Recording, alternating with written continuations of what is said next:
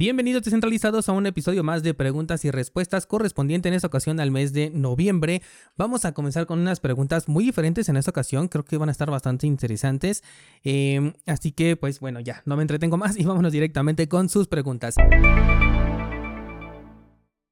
La primera de ellas es una de las más importantes, sobre todo por lo que te voy a comentar ahorita, y me pregunta sobre Waves Exchange. Me dice, es malo, no tiene liquidez, ni futuros, ni apalancamiento. No tengo idea en qué ranking se encuentra esta casa de cambio, este exchange. Digamos que es solamente para comprar y no para hacer trading. No sé de dónde sale.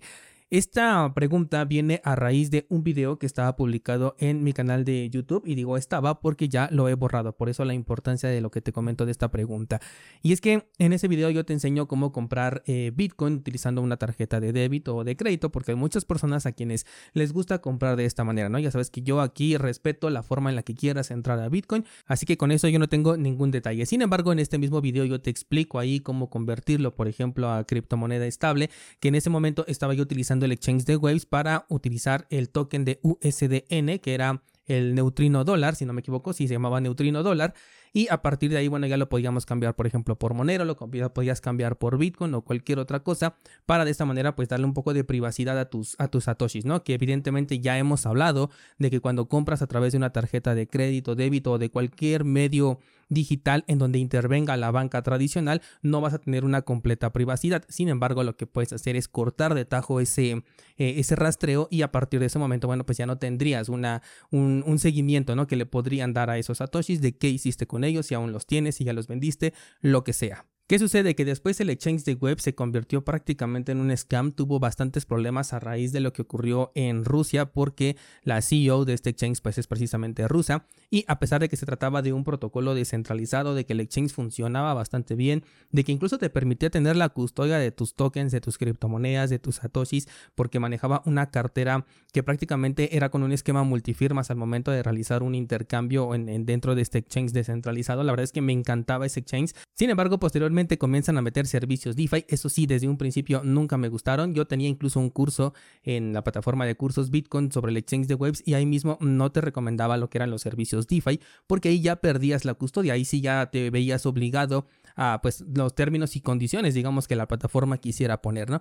¿Qué sucede? Pues que en primera el el neutrino dólar, una criptomoneda estable, algorítmicamente hablando, se desploma, ¿no? De pronto muchas personas quedan atrapadas y luego las, las actividades DeFi que estaban ahí también las modificaron. Algunas personas les cambiaron sus tokens por otros que posteriormente ya no podían cambiar porque ya no, ya no existía esa liquidez, ya nadie quería esos tokens y para poderlos vender pues necesitabas una contraparte que quisiera comprarte esos tokens, pero pues nadie los quería, ¿no? Pero como tú ya estabas en, en este, en, dentro de una DeFi, ya estabas dentro de un contrato donde ya tenías que aceptar los términos y condiciones de este contrato, pues simplemente ya no podías hacer absolutamente nada. Ahí ya no tenías el control de tus criptomonedas y yo por eso en, en el momento en el que aún sugería el uso de esta plataforma, siempre te dije, bueno, me gusta porque precisamente te permite tener la custodia, te permite poderlo sacar, te permite incluso importar tus llaves privadas, ¿no? Si este exchange llegase a desaparecer, bueno, tú podías importar tus llaves privadas en otro lado y ahí tenías tus, tus criptomonedas, ¿no? Pero ya cuando se empezaron a meter con DeFi, pues ya fue otra cosa, ahí ya no me gustó, todo eso te lo comenté incluso, estaba dentro del curso como te dije, pero también lo retiré a raíz de que pues esto se volvió una estafa, ¿no? Creo que nos hace falta en este sector una, un exchange eh, similar, pero obviamente confiable, eh, que sea verificable, que se maneje a través de esquemas multifirmas, porque es, era bastante utilizable, ¿no? Tenía un modelo muy similar al que tienen los centralizados, donde ves un gráfico, donde puedes eh, programar órdenes. Em, no lo sé, o sea, tenía todo lo que, lo que vemos en un centralizado, pero de manera multifirma y eso me parecía bastante interesante, pero bueno, finalmente cayó. Siguiente pregunta dice, en Moon Wallet es más barato enviar vía on-chain que por Lightning Network. Efectivamente, esto me lo han comentado en diversas ocasiones. Esto es porque Moon Wallet no maneja realmente lo que es una Lightning Network o lo llega a manejar solamente en ciertos casos.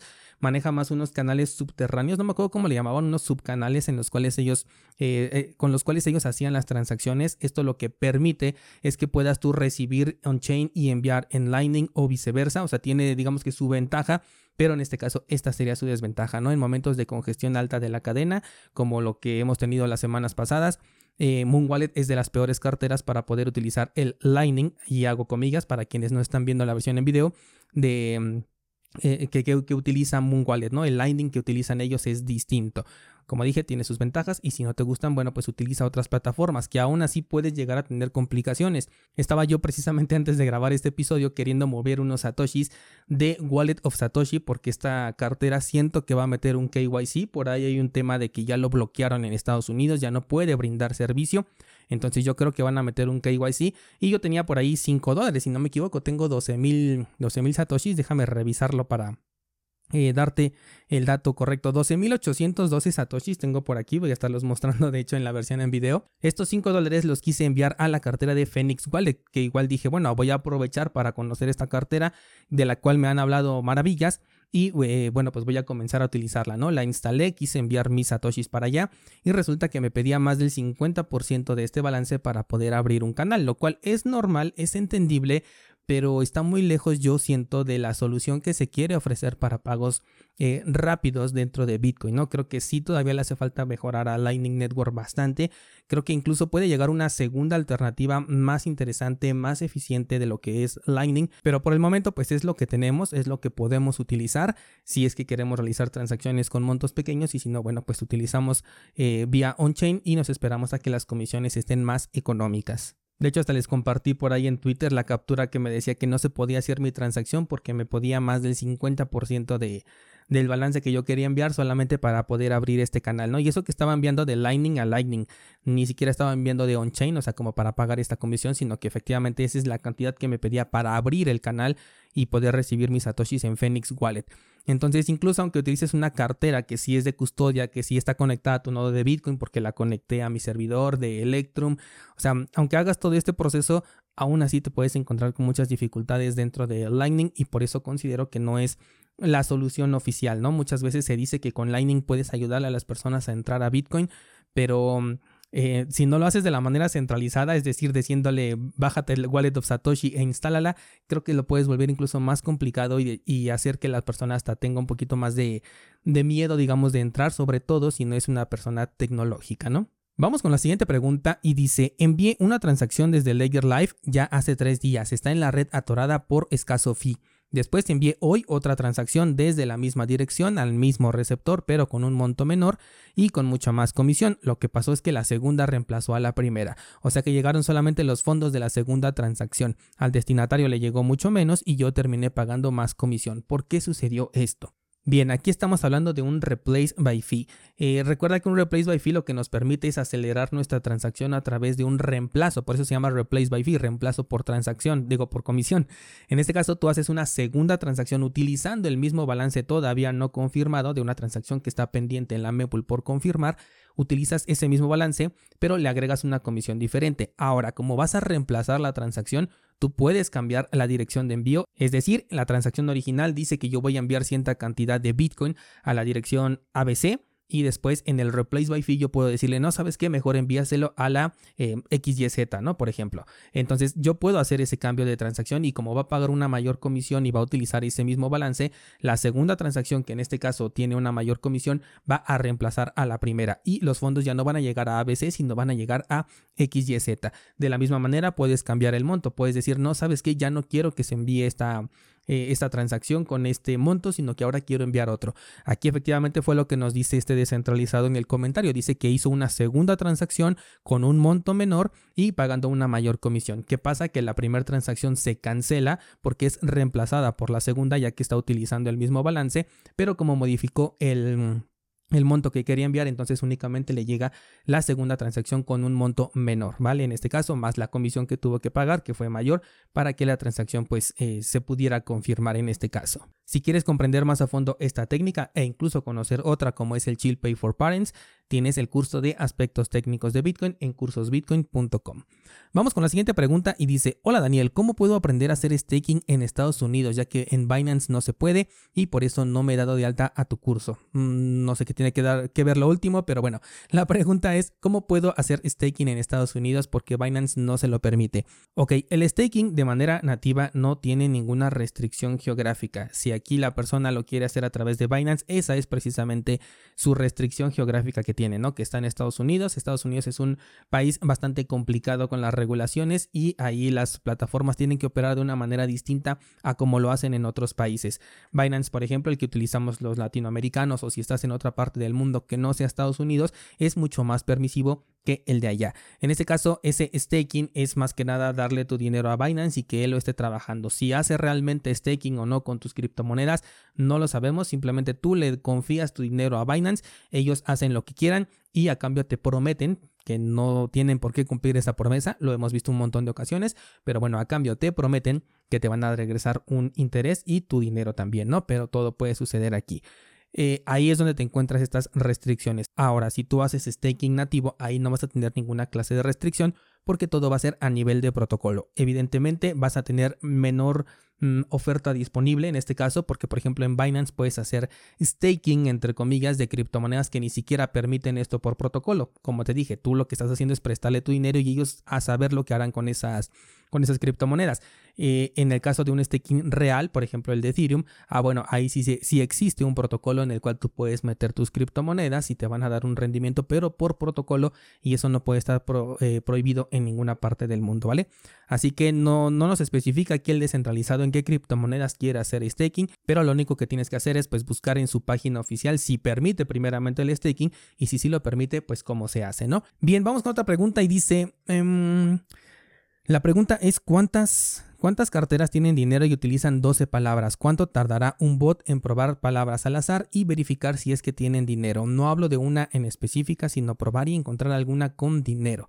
Si tarda más de un mes en encontrar alguna... Ok, déjame te explico bien esta pregunta porque no le puse ningún contexto, pero viene a partir de un video en el cual eh, explico que las 12 palabras de recuperación pueden ser bastante inseguras porque, bueno, pues es más fácil de adivinar, pero tampoco tiene una gran diferencia con tener 24 palabras, que sí suena a que es el doble, pero en realidad no es tan tanta la, diferencia o la dificultad que le agrega eh, estas 12 palabras adicionales, ¿no? En su lugar podemos utilizar otras alternativas, pero bueno, ahorita llegamos a ello, vamos por partes. Aquí lo que nos plantea el descentralizado es cuánto, cuánto trabajo le costaría, por ejemplo, a una computadora estar haciendo una prueba y error de diferentes combinaciones entre estas únicas 12 palabras para poder encontrar una cartera que tenga fondos. Esto lo puede encontrar por azar a la primera o en el intento número 8.345.325. Por lo tanto, pues agregar otras 12 palabras aquí el descentralizado lo que nos dice es que puede ser mucho más seguro, ¿no?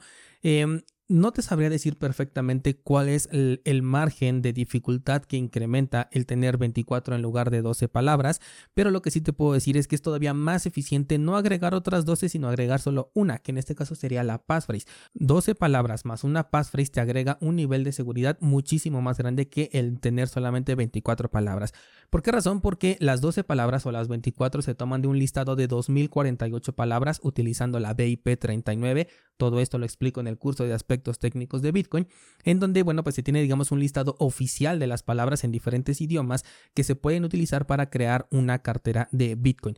De esas 12 se eligen 11 y la última es un checksum, es una verificación del conjunto de las primeras 11 pasado a través de un algoritmo para que nos entregue una última palabra. Entonces tampoco es tan sencillo como únicamente agarrar 12 al azar, sino que tiene que agarrar 11, hacer un checksum y agregar una nueva palabra, lo cual también puede hacer un bot, pero eh, no, es tan, no es tan sencillo. Y piensa en el número de combinaciones que existen y es abismal, ¿no? Ahora, si a esto tú le agregas una palabra número 13 que además no está en este listado, porque la passphrase la puedes colocar de la manera que tú quieras, de la longitud que tú quieras, utilizando los caracteres que tú quieras, em, ya le das una, una, una seguridad bastante alta a tu cartera. En este caso podrías utilizar incluso alguna eh, aplicación de estas que te generan contraseñas de manera automática, contraseñas seguras, esa podría ser tu passphrase y la podrías tener ahí anotada para que fuera de una manera muchísimo más segura, ¿no? Es decir, tampoco vas a poner tu fecha de nacimiento o tu nombre como passphrase porque sería muy sencillo de adivinar, pero como te digo, si utilizas estas aplicaciones que te generan automáticamente contraseñas,